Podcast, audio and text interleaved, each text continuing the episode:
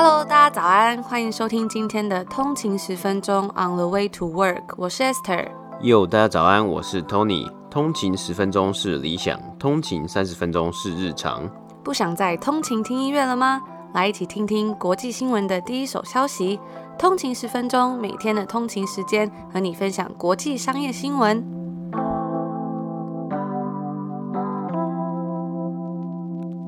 早安，今天是五月二十一号，星期五。大家早安，又到了一个礼拜的最后一个工作日了，真的是大家辛苦了一个礼拜。那也很多人在习惯在家工作，不管怎么样呢，真的是辛苦大家了。然后也可以给自己一些鼓励，撑过了这个辛苦又变动的一个礼拜。那我们在下礼拜一呢，昨天有跟大家分享过，因为是 Victoria Day 嘛，所以我们在下礼拜一的时候节目就会暂停一到礼拜三。那今天的新闻呢也是非常的精彩，所以我们就话不多说，赶快进入吧。好，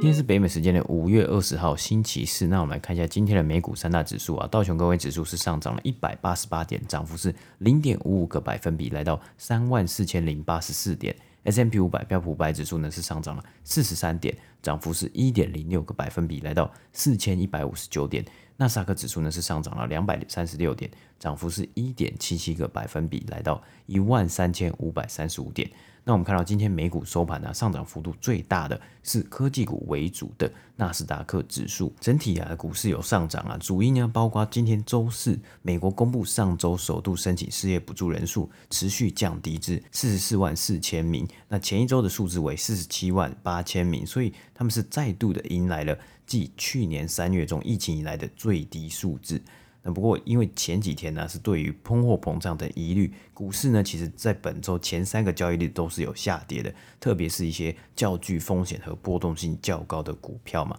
那不过我们今天呢是有看到美股这个三大指数呢今天都是有反弹的。那除了纳斯达克指数之外啊，标普五百中今天上涨最多的类股啊，想当然了就是科技和通讯类别啊，那两者呢是皆上涨超过一点六个百分比。那总共标普五百中十一个类股之中啊，今天只有能源类股呢收盘是下跌的状况。那昨天周三下跌幅度非常大的比特币，今天也有反弹，有涨回超过四万块美金。啊，美国十年期公债殖利率呢，今天是下降到一点六三一个百分比。个股方面呢，是许多分析师和投资人开始在关注疫情之后，旅游、外出用餐，还有可能甚至是需要正式场合的服装需求会回升，到底会回升多少的情况？那零售公司的部分啊，像是。Ralph Lauren 下跌了七个百分比，来到一百二十一块美金。那该公司啊，其实近期才将旗下的 Club Monaco 品牌出售，目的呢是希望可以更专注在他们主要的品牌，就是这个 Polo 之上嘛。那疫情之下，这些比较偏正式服装的品牌啊，受到了许多影响。今天 Gap 也有下跌三点九个百分比，来到三十二块美金。那像 Gap 旗下也有拥有 Banana Republic 比较正式服装或是上班穿着的这种服饰品牌，但 Gap 也拥有像疫情之后受惠的 Athleta 休闲运动服饰品牌。维多利亚的秘密母公司 L Brands 今天则是下跌三点九个百分比，来到六十四块美金。那今天特斯拉呢是上涨了四点一四 percent，来到五百八十六块美金。那以上呢就是今天美股三大指数的播报。接下来跟大家分享的第一则新闻呢，是跟太空旅游有关的。我们前阵子才为大家播报过这个 Richard Branson 的维珍银河嘛。那就在昨天晚上，亚马逊的亿万富翁 Jeff Bezos 的火箭公司 Blue Origin 蓝色起源就揭露了他们正在进行的第二轮拍卖中的价格，他要来拍卖他们的 New Shepard 太空船的一个座位，就是这个太空船票。而目前呢，最高的出价是两百四十万美金，它的收益将会捐赠给 Blue Origin 的基金会。那我自己是觉得啊，他在这个时机点透露说目前的拍卖价格是多少，想必呢就是想要再推波助澜一下，希望可以让这个价码再高一点嘛。Blue Origin 就表示说，在第一轮拍卖中，他们是总共收到了来自一百三十六个国家五千两百多名的竞标者。那根据 Blue Origin 网站上面的资讯是显示说，这次第二轮呢、它是以一百四十万美金的起始价格拉开整个竞标的序幕。五周内呢，大家都可以自由出价。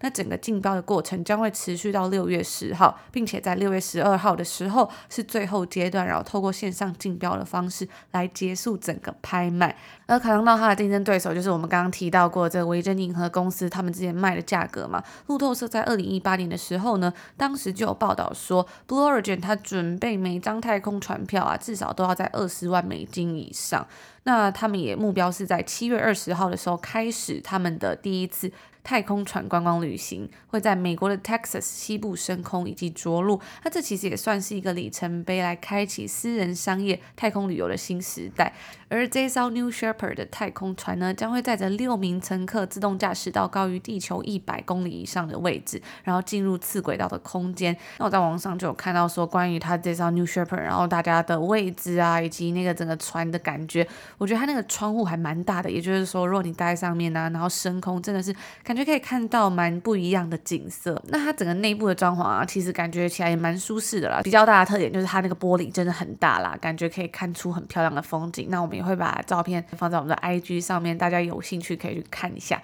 我自己也觉得说非常的期待，不知道有生之年能不能上外太空看看。其实这一张船票的价格如果真的这么贵的话，不知道未来有没有机会是可以稍微便宜一点啦，也是还是很期待。那我们也会持续为大家继续追踪报道。今天的第二则新闻呢，要来跟大家分享一个非常重磅消息。如果是车迷的话，一定不会错过这个福特在北美时间的昨天，就是五月十九号晚上，他线上直播的一个晚宴。那这个晚宴上呢，他揭开了他的全电动皮卡车 F-150 Lightning 的神秘面纱，这也是继 Ford 他之前的电动野马 Mustang Mark E 之后的正式亮相。那其实早在二零一九年的时候啊，福特就有发布影片预告说，他们将会要来推出这款纯电的 F-150。那资讯保密了这么久，它终于亮相了。那先来看看这一款 F-150，它曾是美国数十年来最畅销的车款，也是美国人超过半世纪以来。最爱的车款之一嘛，因为其实我们之前有跟大家分享过，其实在这边他们非常爱开 pickup truck 皮卡车，因为像是各种场合，比如说出去旅游、露营，甚至是在这边房子很大、路很大、什么都很大的时候，开皮卡车就比较方便嘛。我记得印象很深刻是之前去 Whistler 玩的时候，开一个小小的租的小小的车，然后那个路还蛮大条的，而且旁边的车真的是开得非常快。然后那时候我们坐那台车真的还蛮小的，他们那个车开得真的太快了，然后那个车又很大一台，可能真的是皮卡车啊、货车什么，从旁边开过去的时候。我真的都会觉得我的车子在晃动，哎，就还蛮可怕的。那回到这个福特皮卡车啊，这一台 F-150 Lightning，它有着比之前任何一款 F-150 都更加强悍的马力以及扭力输出，而且啊，它也可以在停电的时候为家里的房屋供电，然后它有无线更新的功能。我刚刚就上网看了一下福特它试出的这个影片哦，它那个影片真的拍得很像电影大片，非常的震撼，就是有一个闪电，然后里面呢就在介绍这台车嘛，从开到各个地方，从都市，然后开到荒野里面呢、然后甚至是刚刚讲到这停电，他就讲述到说，如果在停电的时候啊，这台车它可以为家里的房屋供电三天，这是它的性能非常的好，而且呢，它的影片里面还有演示说，比如说你要开这台车，然后你还要去卖你的餐车啊，它也可以为它供电，甚至是说你想要去野餐的时候，这个餐车也都可以为所有，比如说你的果汁机啊，你的煮饭的东西啊，任何东西它都可以为它供电，感觉起来它不只是一台车，更像是一台工具了。然后那影片里面就把这台车拍得非常的帅，不是我们过往对那种皮卡车的印象。像我自己以前对皮卡车的印象，可能就是感觉很像中西部啊，或者是很大很笨重一台车。但近几年其实越来越多这种汽车品牌，他们的皮卡车是越来越帅。我记得很久以前我坐过一台 Uber，然后那台 Uber 它就是开着一个皮卡车，但是通常以前皮卡车好像是两个位置嘛，就前面的那个两个位置。但呢，它新的皮卡车是有后面的位置，就给乘客坐，而且里面非常的宽敞，然后后面还可以放。东西，我觉得那时候做起来非常的稳固，我自己也是非常的 impressive。对，因为我觉得这这几年来啊，其实不只是 Ford 或是像 Ram 啊，还有其他的厂牌，他们做出的皮卡车就是越做越新，然后就是有一种越来越帅气的感觉。我觉得，特别是跟就是我们之前有分享过，像是吉普车的流行嘛，又流行回来，还有像是 Ford 现在的这种 Bronco，它的它把 Bronco 的车款复刻啊，也都是做的非常的。就是蛮 slick 的吧，就是这个线条啊，还有整体的外观呢、啊，都是看起来很利落，然后有一点很流行的感觉啊。那它这个 F150 的 Lightning 呢，它也有搭配他们的 Ford Pass，就是手机的 App，所以我觉得哇，真的是感觉是一个新时代的来临。那在本周二的时候啊，甚至拜登是在福特的一家密西根车厂开着这一款新的电动皮卡车亮相发表谈话。那在那影片里面呢，他就是开着这台最新款皮卡车，然后就是戴着一个墨镜这样帅气登场。他就表示说，新的 F150 就为他之前所拟定的二点三兆美金的基础建设计划提供了支持。怎么说呢？特别是在电动汽车制造以及电池的开发的部分，分配就超过了一千亿美金以上。那拜登还有表示说啊，现在汽车产业的未来就是电动化了，已经进入了新的阶段，没有回头路。大家可能会想说什么没有回头路？那我们现在就来放一下，我们来听一下，说拜登在这个发表上面他到底是怎么说的。Look, the future of the auto industry is electric. There's no turning back. Right now, China is leading in this race. Make no bones about it. It's a fact. And they think they're going to win. But I got news for them. They will not win this race. We can't let them. We have to move fast. 那刚刚这个呢，就是他在这个密西根的这个工厂里面发表演说嘛。后面他甚至就还有说到说，目前中国在这场竞争中是领先的，而且他们认为他们自己会赢。但是我有一个消息要告诉他们，就是你们在这场竞赛里面是不会赢的，我们也不会让他们胜利，我们会加快脚步。这也是为什么我们今天站在这里。那补充一下，他刚刚讲到一句 “make no bones about it”，这句话是什么意思呢？因为 bones 是指的是骨头嘛。那他这句话意思其实是英文里面的一个。惯用语指的就是说毫不掩饰、很坦率、不用怀疑的意思啦。那我觉得有时候在看他们这个总统发表言论的时候，我觉得都非常有趣。不管是之前的川普或者是拜登，其实我觉得都还蛮文化上还蛮不一样的吧。就是他感觉非常的鼓舞人心，甚至还讲到说我们不会让他胜利的时候，哇，大家是非常激动，然后拍手的感觉。我觉得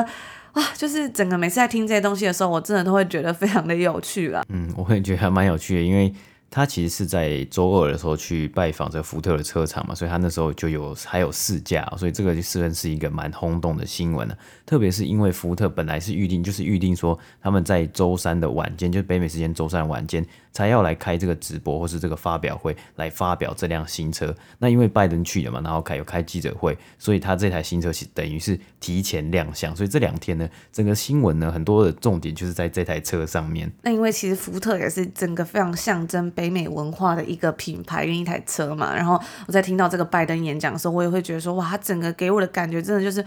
非常 American 的那种感觉。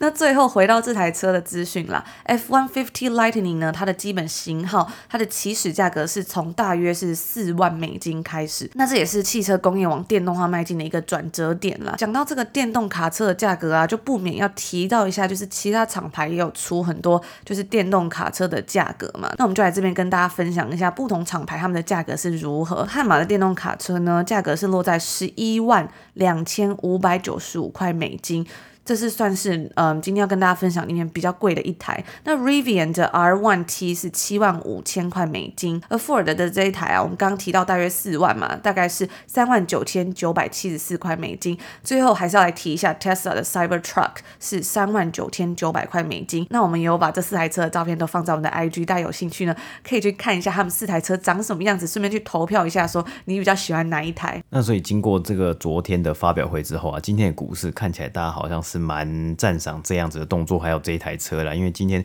Ford 的收盘股价呢，它是上涨了三点一四个百分比，来到十二点四九块美金。那说到电动车啊，其实很多时候都会被视为是这个加州人的主要领域嘛。但是呢，福特他就表示说啊，他们希望这台将会无所不在的 F-150 电动版能够改变人们的想法。那为什么说是无所不在呢？因为我们刚刚提到，就在他影片中，他其实他是那台车是有开到都市里面，然后开到比如说呃郊区家里面，甚至是开到深山，你要去露营的时候，反正就是上山下海或是在都市任何地方，你都可以开这台车。他们是想要给大家这样子的一个感觉的。最后呢，根据 EPA 美国国家环境保护局的数据是显示说，交通运输啊是占美国总排放量的二十九个百分比。但如果最后大家还是不愿意转换为驾驶这种电动卡车的话呢，这个数字可能也不会再降低了。这也就代表说啊，福特它还是需要看未来这方面的发展跟结果如何。那我们也会持续为大家来追踪报道。以上就是这一则关于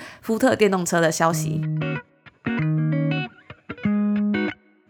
今天的新闻呢，我们来讲到瑞典的燕麦奶公司 Oatly 呢，今天正式在纳斯达克上市了。IPO 每股定价呢是为十七块美金，总共募得了十四亿，估值来到一百亿。那原先的计划募资计划是每股范围是在十五到十七块左右，预计呢本来总共募的资金是落在十二亿到十四亿之间呢，也因此这一次我们看到 IPO 的价格，他们落在了比较高的区间。对于 Oatly 来说啊，或许是一件好事啊，因为我们也看到近期股市下跌还有波动比较大嘛。上周呢，就有三间公司延期了他们 IPO 上市的计划，像是昨天在纽约证交所上市的 Squarespace 上市的价格啊。就不如先前的木之轮 Squarespace 呢，我记得以前很常在 YouTube 上面看到它的广告啊，相信应该也有很多通勤族有看过它的广告。那 Squarespace 这间公司，它主要是做架设网站的服务，现在呢也有推出很多其他的项目啊，像是加入网店啊，还有电商的功能，可能有点想要走类似 Shopify 的样子。昨天该公司直接上市，交易价在四十八块美金。第一天的交易呢，收盘就来到了四十三块，等于说第一天上市就直接下跌。今天是有上涨十四个百分比，收盘价是来到四十九点八七块，还是低于纽约证交所在周三的时候设定的参考价五十块美金。除此之外啊，先前 Squarespace 的募资轮呢是募得了三亿美金啊，不过当时定价呢每股的价格是六十八块啊，所以也可以看得出来它的上市啊，其实价格真的是不如预期的所想的。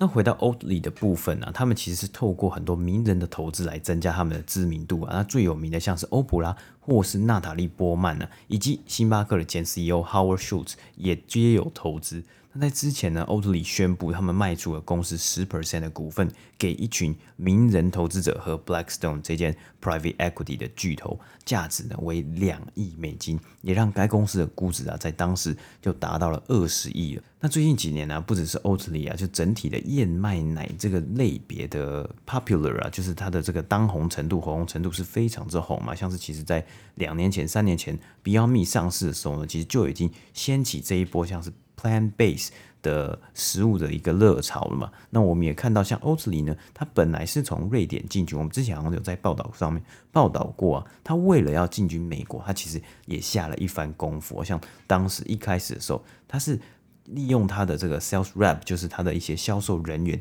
一家一家咖啡厅去找。那他们特别是找到纽约比较有格调或是比较高档的高咖啡厅。直接 demo 给这些 barista 来看，然后让他们去真的喜欢上这一款燕麦奶，然后呢，最后他们会在这个店里面呢，直接推荐哦，推荐客人说，你有没有你在点拿铁的时候，你要不要换成燕麦奶啊？这个有可能有不同的风味。其实我们在这里咖啡厅去买咖啡的时候啊，通常 barista 他们也都会问说，哎，你要一般的 milk，还是你想要换成 Oatly 啊，或是其他 oat milk？现在加拿大这边真的有非常多款的这种燕麦奶，然后每一个呢，感觉都有很多不同的支持者，而且像在多伦多或者在温哥华这边都有非常多的那种像是小众咖啡厅嘛，就是一间一间的独立咖啡厅，那里面都有各种不一样的风格，而且呢都很感觉得出来他们的像是里面的店员啊，或是他的咖啡师都非常的热情，然后每一家店呢感觉都有他们自己独特的 community，像在这里就有看到很多不同的咖啡豆制造商，然后每一家都不太一样，像我自己就非常喜欢去探索不同的。咖啡厅，我之前就去了一间，就是在多伦多这边，像是那个区域里面有非常多很特别的小店啊，很特别的，我很喜欢的一个地方，Ossington 那个那在 Ossington 那条街，然后里面有一间咖啡厅，然后就买了一个我还蛮喜欢的咖啡豆，然后之前呢有去过另外一家是在 Kensington Market 那边，然后它是一家比较偏向日式咖啡厅的感觉，然后他们就卖了一家咖啡，也是非常的好喝，呃，还有他们的那个 Strawberry Shortcake 啊，或者是草莓大福都非常的喜欢。不知道通勤族喜不喜欢喝咖啡，或者是自己去探索的时候这种感觉，我觉得都非常的有趣。那好，那我们讲回到 Oatly 这间公司啊，那根据它的上市资料啊，其实它在二零二零年的净亏损啊是比前一年还要来得大，在二零二零年的净亏损呢是达到了六千万呢，前一年呢是三千五百万。不过它的营收其实还是是有在成长的，在二零二零年呢，它的营收几乎成长翻倍，来到了四亿两千一百万美金啊，所以这也算是一个可以值得注意的地方。我们可以在之后它的财报来看看它的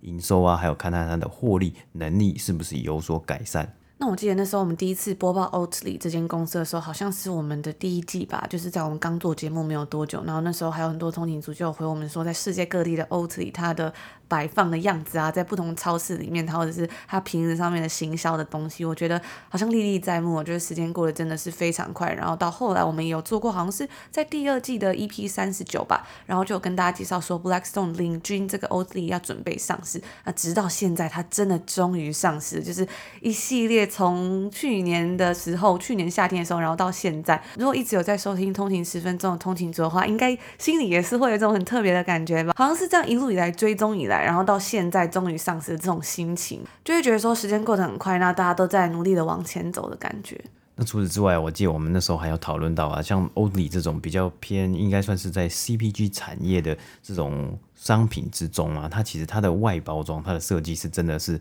很令人鲜明的，就让人一眼看到就哦，知道它是 Oatly。我觉得这个东西也算是它在近几年来可以。成功打入很多市场的一个重要性啊，就是让大家知道它是什么样的一个品牌，然后它的包装其实呃也蛮好看的，所以可能有的人真的会因为这样子，然后去选取说哦，他要想买什么样的燕麦奶。那最后一个点呢，其实，在欧里在宣传他们的品牌还有宣传他们产品的时候呢，他们其实用了很多像是永续啊，还有 ESG 的概念。那这个东西其实在过去两年也都是很多公司很想要极力去进军啊，很想要去极力。加入的一个东西来说服投资者来投资他们的公司啊，所以欧里呢，在它上市里面，它就有讲到，还有它的品牌的宣言里面，它很常就讲到说，哎，你去喝燕麦奶，其实跟呃喝一般的牛奶来相比呢，你可以减少多少的呃温室气体的排放啊，还有可以帮助减少多少的能源啊。那因为这样子的东西呢，根据华尔街日报的报道啊，他希望是可以去吸引到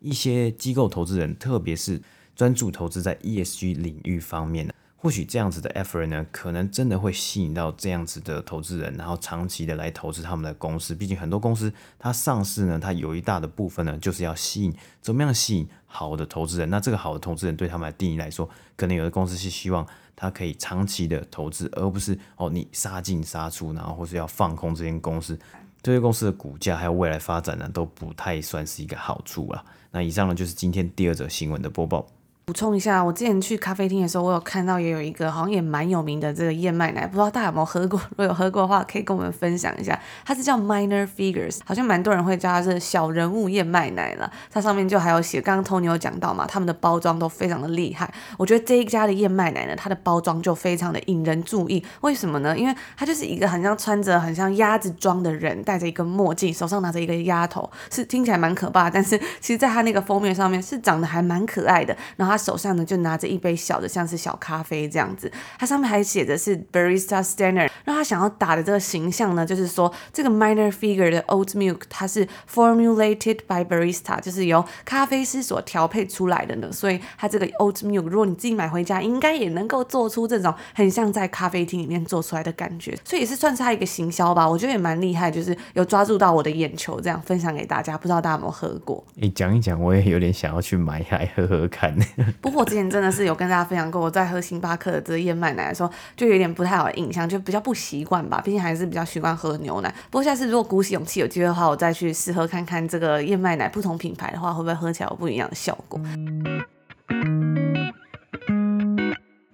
今天的最后一个新闻呢，要来跟大家分享一个比较轻松的东西。那因为最近啊，其实天气越来越炎热了。前几天我在 IG 上面就跟大家分享我去买花嘛，那那个花叫做 Ranunculus，好像叫做洋牡丹，我觉得非常的漂亮。那看到这个花呢，也就知道所谓夏天应该已经不远了。然后昨天有跟大家分享到多伦多真的是一秒入夏嘛，大家其实都已经蠢蠢欲动，非常非常的想要出去玩了。如果喜爱旅游的通勤族啊，听到我们接下来分享这则新闻，可能会感到非常的开心，也就是欧盟刚同意了要来开放，让完全接种疫苗的非欧盟旅行者可以去欧洲旅行。那在昨天呢，他们就决定要来简化欧洲不同国家之间的旅游限制，因为本来欧盟每个国家之间他们都有不太一样的规范，整个就很像一个大杂烩，让人非常的头昏眼花。比如说某几个国家就说哦，你只要打完疫苗就可以来，甚至我之前看好像像西班牙吧，假设你是住在英国的旅客，你只要有做过这个快筛，然后显示你是呃阴性的话，你好像就可以去旅游等等等的。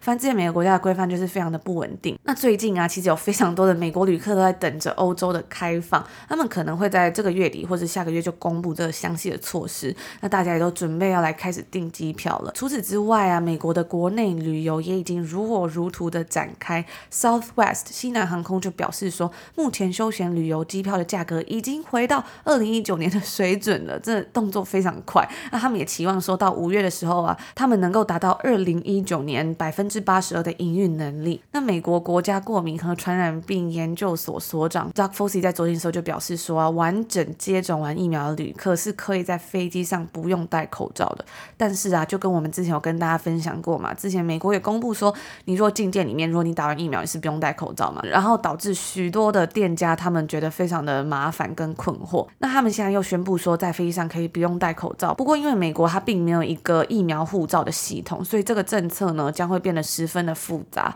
因为你也不知道到底谁有接种谁没接种嘛。像我在这边打完疫苗，它其实就是给我一个很像去超市买完菜的那种薄薄的一张的收据，随着时间它还会褪色呢。所以大家不免会觉得说，那你这个政策的话，到底要怎么实施？会不会到最后又造成比如说机上人员的麻烦啊？到底要不要去叫人家戴口罩，或者是又要扮黑脸，员工要扮黑脸去跟人家说你要戴口罩，或是你不要戴口罩等等的东西啊？那除了去欧洲旅游之外，我今天是有看到在呃我们这里多。很多 Ontario 省啊，它今天是有公布了一个 reopening 的一个计划，好像是要分三个 phase，就三个阶段。然后第一个阶段呢是，它现在就是用接种疫苗的人数、接种疫苗的趴数来算，说你要什么时候可以重开。那目前呢，第一阶段好像是只要 Ontario 省里面的居民啊，有超过六十 percent 以上接种是第一剂的疫苗呢，它就会进到第一阶段的重开，是当然是非常的振奋人心的一件新闻呢。那最快呢，可能是到六月中会进行这样子的阶段呢。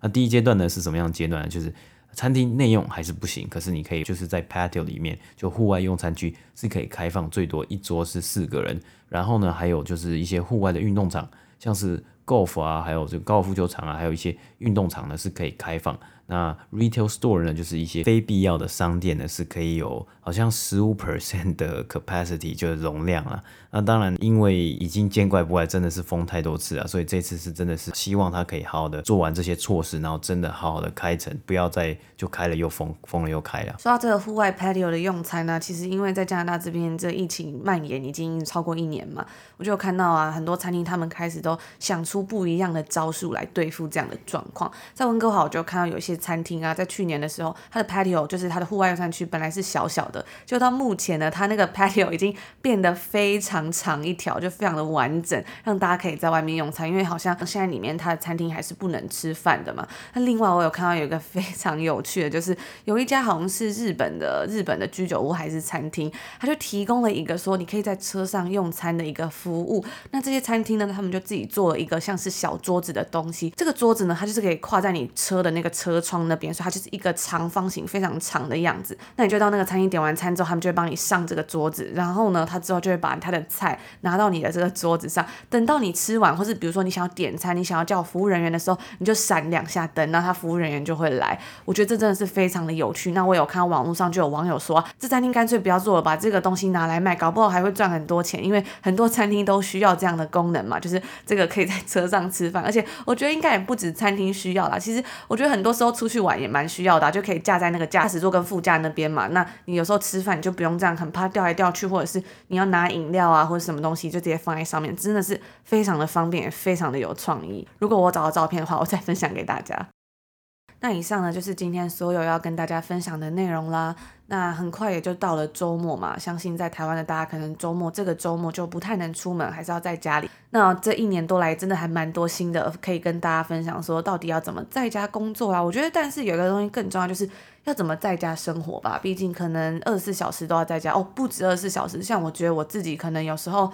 三四天都不会出门，一个礼拜就出门那一次，就是为了要买超市的东西啊，补充一些 grocery 等等的。平常真的也很少出门啦，只是现在夏天偶尔还是会想要去散个步嘛，去公园里面。那我觉得这一年来啊，其实我觉得有一个还蛮大的心得，就是转换那个心情。比如说上班的时间呢做一个转换，然后下班时间做一个转换，我觉得这个东西非常的重要，不然真的会很容易好像整天都在工作吧。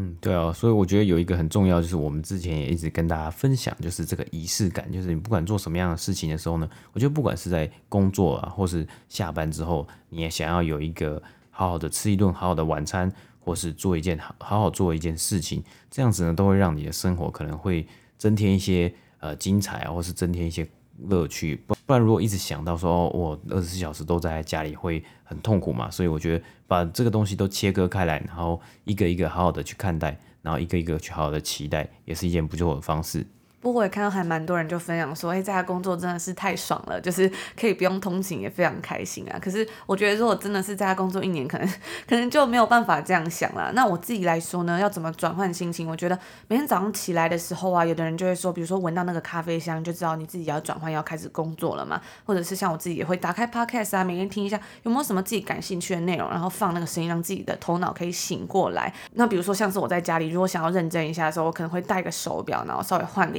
衣服，让自己比较有在工作的那个状态。那另外一个啊，就是下班要怎么切换？像我自己，我觉得最有效，对我自己来说最有效的方法，当然现在可能大家还蛮难实行的，就是我就会走出家门，然后去公园散步，散个两三圈，然后再回家。有时候上班就是用电子产品嘛，那因为现在又有手机，又有电脑，又有电视、iPad 什么这么多东西，有时候好像会很难，就是去切开，让自己觉得说，哦，现在是一个休闲的状态。所以我觉得，无论是你说去外面散一个步，或者是比如说去做个菜。煮个饭都是一个很好的转换，还有一个东西就是千万不要在床上工作，因为有时候你在床上工作久了之后啊，你真的会完全无法分辨哪个地方是工作的场所，变成说好像休息的时候也在上班，然后上班的时候又好像有点在休息的那种感觉了。然后除此之外啊，还有我自己最近还蛮喜欢买花的，就是每个礼拜呢，就是会去挑一些不一样的花，然后摆在家那虽然没有办法每天出门，但是看到家里有些植物，有一些花，就还是会感觉到蛮生气蓬勃的感觉。每天看到就是花花绿绿的。心情真的还蛮好的，而且